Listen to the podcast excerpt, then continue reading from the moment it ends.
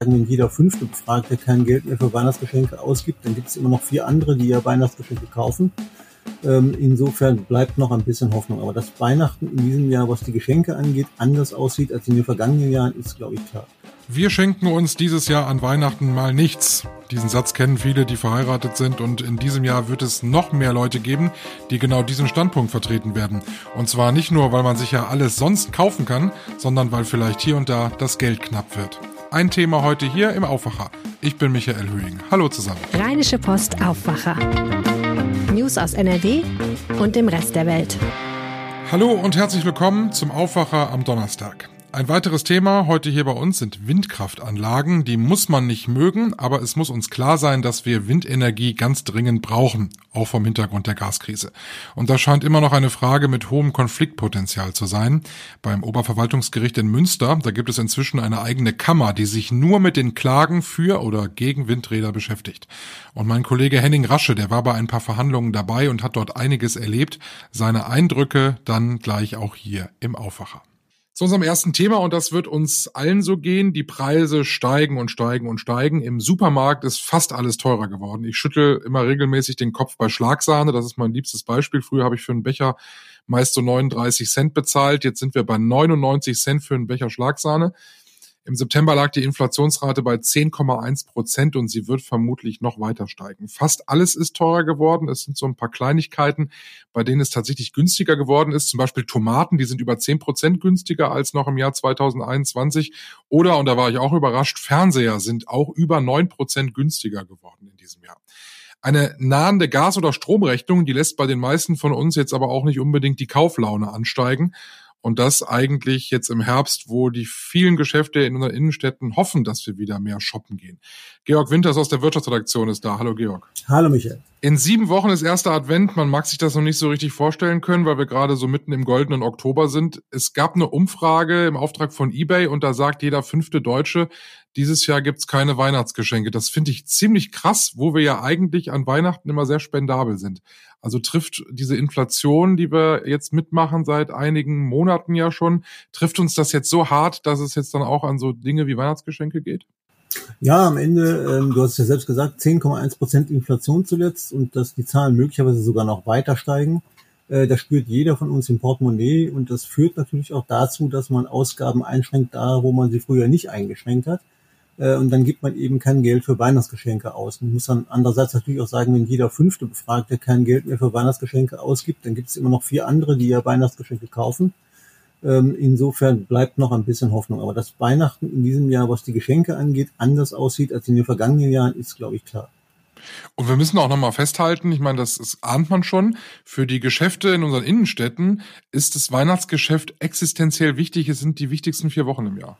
Ja, das ist so. Das gilt natürlich vor allen Dingen für die Branchen, die vornehmlich die Geschenkebranche darstellen. Das sind so äh, Läden, die äh, Schmuckuhren verkaufen, die Spielwaren verkaufen, die Haushaltswaren verkaufen, die Elektrogeräte verkaufen.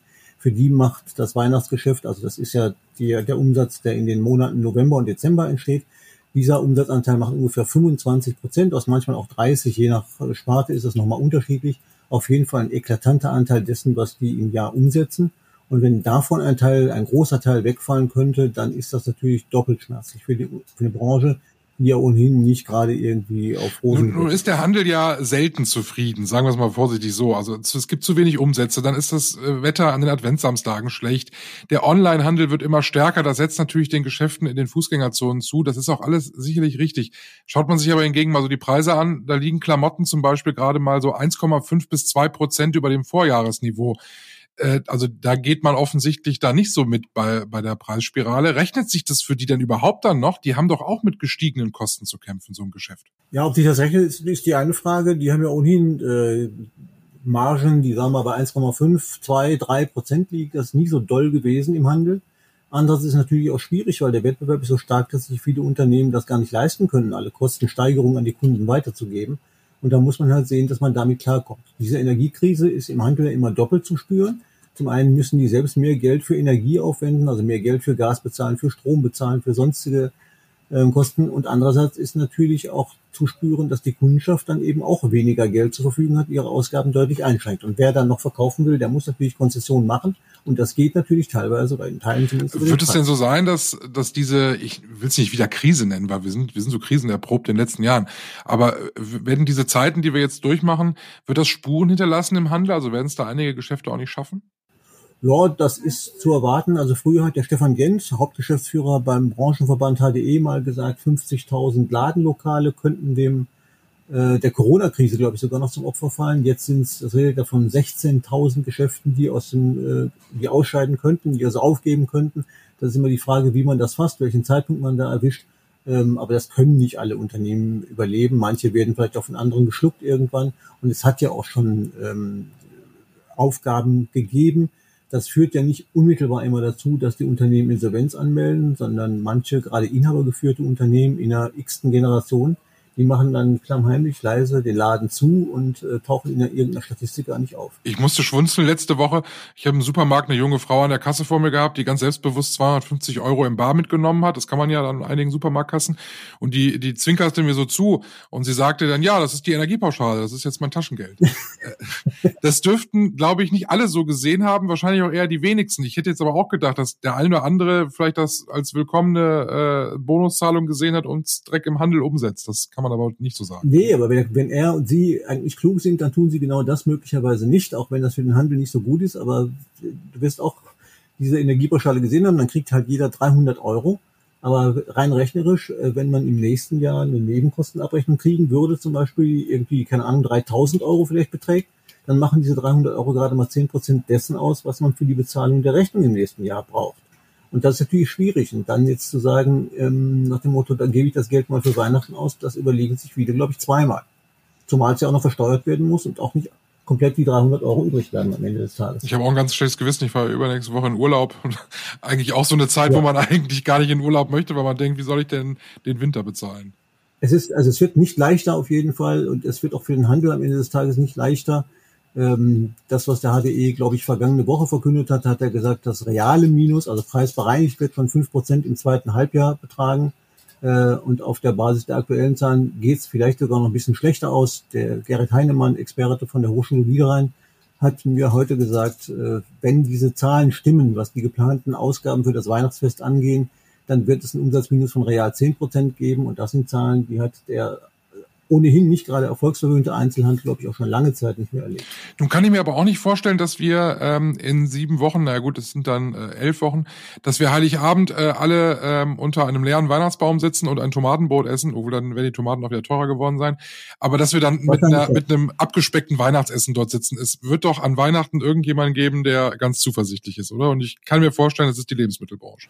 Das kann gut sein, natürlich, äh, aber auch die Lebensmittelbranche wird irgendwann konstatieren müssen, dass die Leute sich nicht alles leisten können. Natürlich gibt es auch Leute, die sagen, wenn ich mir schon keine Geschenke leiste, dann will ich wenigstens gut essen oder ich will einen schönen Weihnachtsbaum aufstellen. Aber auch daran wird teilweise gespart, weil der Weihnachtsbaum vielleicht ein bisschen kleiner ausfällt und weil es vielleicht statt der Gans irgendwas anderes ist. Also die Leute sparen wirklich an allen Ecken. Und wenn man, wie gesagt, mit einer Nachzahlung von 3000 Euro irgendwann rechnen muss, dann überlegt man sich wahrscheinlich auch, ob die Gans wirklich ganz sein muss oder ob es auch anders geht. Äh, Weihnachten ist ein besonderes Fest, ist auch ein emotional besonderes Fest aber es führt nicht an den finanziellen Realitäten vorbei. Ja, ein Fondue wird sich keiner leisten können. Ich meine, die Ölpreise sind ja Wahnsinn.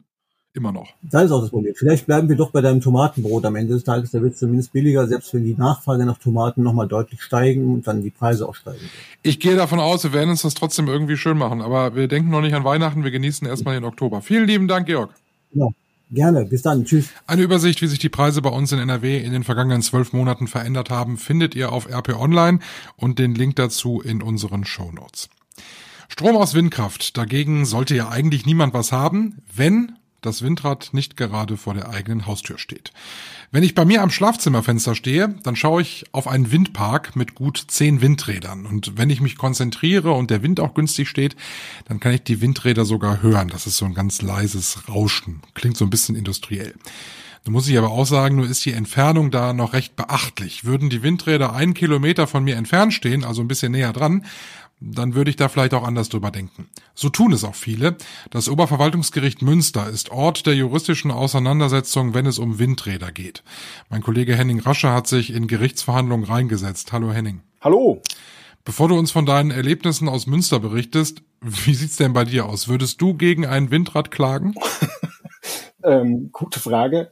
Ich sage mal ganz spontan nein. Ähm, da ich aber auch in der Stadt lebe, sehe ich ähm, keine großen Risiken, dass sie in, in meiner unmittelbaren Nachbarschaft äh, demnächst anfangen zu bauen. Jetzt hast du dir mehrere Gerichtsverhandlungen angesehen. Du warst mehrere Tage in Münster in dem Gerichtssaal. Wie kann ich mir das vorstellen? Wie, wie diskutiert man da? Ist das eine sehr nüchterne, sachliche Ebene oder wird das schon sehr emotional diskutiert? Nein, die Diskussion wird ähm, ziemlich emotional geführt. Also sobald man ähm, so einen Gerichtssaal betritt, kriegt man eigentlich direkt ein paar Visitenkarten gereicht von Bürgerinitiativen, ähm, die einen für ihre Sache einnehmen wollen. Ähm, ja, es wird geschrien, es wird gestritten, es wird äh, geflucht ähm, das ist nicht besonders sachlich, was da vor sich geht. Würdest du sagen, dass viele Menschen Angst haben vor, der, vor dem Windrad bei sich direkt vor der Haustür? Das kann man so pauschal natürlich nicht sagen, ob das wirklich viele sind, die Angst haben, aber die Zahl derer, die sich versuchen, gegen diese Windräder in der unmittelbaren Nachbarschaft zu wehren, die ist relativ ähm, hoch. Also es laufen ähm, am Verwaltung, Oberverwaltungsgericht ähm, Nordrhein-Westfalen in Münster laufen über 100 Verfahren zurzeit, die sich mit dem Thema befassen. Das sind nicht immer Nachbarn, nicht immer Bürger, die da klagen. Das sind auch Naturschützer oder die Windradbetreiber selber. Ähm, aber es ist schon so, dass, ähm, dass in dem Bereich viele, viele, ja, auch Vorurteile herrschen ähm, und dass das einige Nachbarn auch stört. Unstrittig ist ja, dass wir diese Windräder ja brauchen, einfach um unsere Klimaziele zu erreichen und um den Planeten, auf dem wir leben, äh, zu retten. Äh, ist das bei allen so, dass sie das auch so sehen oder äh, diskutiert man tatsächlich auch über so grundsätzliche Dinge? Naja, also dass man äh, Windräder braucht, dass wir Windräder dringend brauchen, ich glaube, daran wird nicht mehr so wirklich ernsthaft gestritten. Ähm, es gab einen, einen Forscher der TU Dresden, der hat berechnet, dass in Deutschland theoretisch jeden Tag vier bis acht Windräder äh, gebaut werden müssten, damit Deutschland ähm, seine Klimaziele erreichen kann, und zwar für die nächsten zehn Jahre. Das ist eine ganze Menge. Ähm, aber es ist eigentlich in dem Bereich klassisch zu sehen, es gibt dieses Phänomen des nicht in meinem Vorgarten. Ähm, Windräder an sich finde ich ja gut, aber die müssen nicht unbedingt in meiner Nachbarschaft stehen. Und ähm, insofern ähm, ist das, äh, ist das ein Phänomen. Ne? Also gerne Windräder, prinzipiell ja, vielleicht draußen, aber nicht bitte äh, so nah an meinem Grundstück, dass meine Immobilie an Wert verliert. Du hast es sehr spannend und sehr unterhaltsam geschrieben. Äh, du bist ja, glaube ich, auch, äh, hast Jura studiert. Das heißt, für dich war das, äh, war das ja thematisch dann auch so, und ich will nicht sagen Heimspiel, aber du hast einen ganz guten Zugang dazu. Ist es ansonsten, wenn ich mich da reinsetzen würde, eine langweilige Nummer, so ein, so ein Verfahren, oder ist das durchaus spannend? Das kommt auf das Verfahren an. Also ähm, Manche sind sehr trocken, sehr langweilig. Ähm, da geht es dann um Flächennutzungspläne, um ähm, Zurückstellungen. Da muss man sich schon ein bisschen in, in dem Vokabular auskennen, um überhaupt zu wissen, worüber geredet wird. Ähm, andererseits kann man Glück haben und man erlebt äh, relativ absurde Auftritte, ähm, so wie ich das in einem Verfahren erlebt habe, ähm, wo ein Physiklehrer ähm, anhand von Stimmgabeln versucht hat, deutlich zu machen, was das Problem ähm, des Schalls ähm, mit den Windrädern eigentlich in seinen Ohren ähm, verursacht. Und das war ähm, ja in der Tat sehr unterhaltsam. Also nicht zur Nachahmung empfohlen, unbedingt äh, da jetzt dann äh, den Experimentierkasten auszu, auszupacken, weil ich glaube, der Richter fand das anfangs nicht so komisch. Ne? Der fand das nicht unbedingt so lustig. Ich muss aber sagen, er hatte eine Engelsgeduld und hat versucht, äh, sich nichts anmerken zu lassen. Aber irgendwann, äh, als der, als der ähm, Kläger sein 18. Blatt Papier aus der, aus der Tasche holte, ähm, wurde er dann doch mal langsam nervös, ja. Ja, da war dann wohl die Grenze erreicht. Vielen lieben Dank, Henning, dass du uns von deinen Erlebnissen aus dem Gerichtssaal in Münster erzählt hast. Ein sehr lesenswerter Artikel, den Henning geschrieben hat. Den Link dazu in den Shownotes, wie gewohnt. Wir schauen noch auf den heutigen Tag. Was wird uns begleiten? Die Eurowings-Piloten treten heute in ganztägigen Streik. 24 Stunden lang hat die Pilotgewerkschaft Cockpit zum Streik aufgerufen. Jeder zweite Eurowings-Flug wird wohl ausfallen. Außerdem schaut man heute vor allem in der Kultur- und Literaturszene nach Stockholm. Da wird nämlich der Literaturnobelpreisträger bekannt gegeben. Und wir schauen noch aufs Wetter. Es gibt heute Sonnenschein mit 17 Grad maximal. Dazu am Nachmittag vielleicht mal ein bisschen Nieselregen. Morgen der Freitag wird mit 17 Grad nicht wärmer, aber auch nicht kälter. Es gibt allerdings mehr Wolken bei uns in NRW. Das war der Aufwacher für heute Donnerstag, den 6. Oktober. Ich bin Michael Höhing. Schön, dass ihr dabei wart. Und wenn ihr mögt, bis morgen. Tschüss. Mehr Nachrichten aus NRW gibt's jederzeit auf RP Online. rp-online.de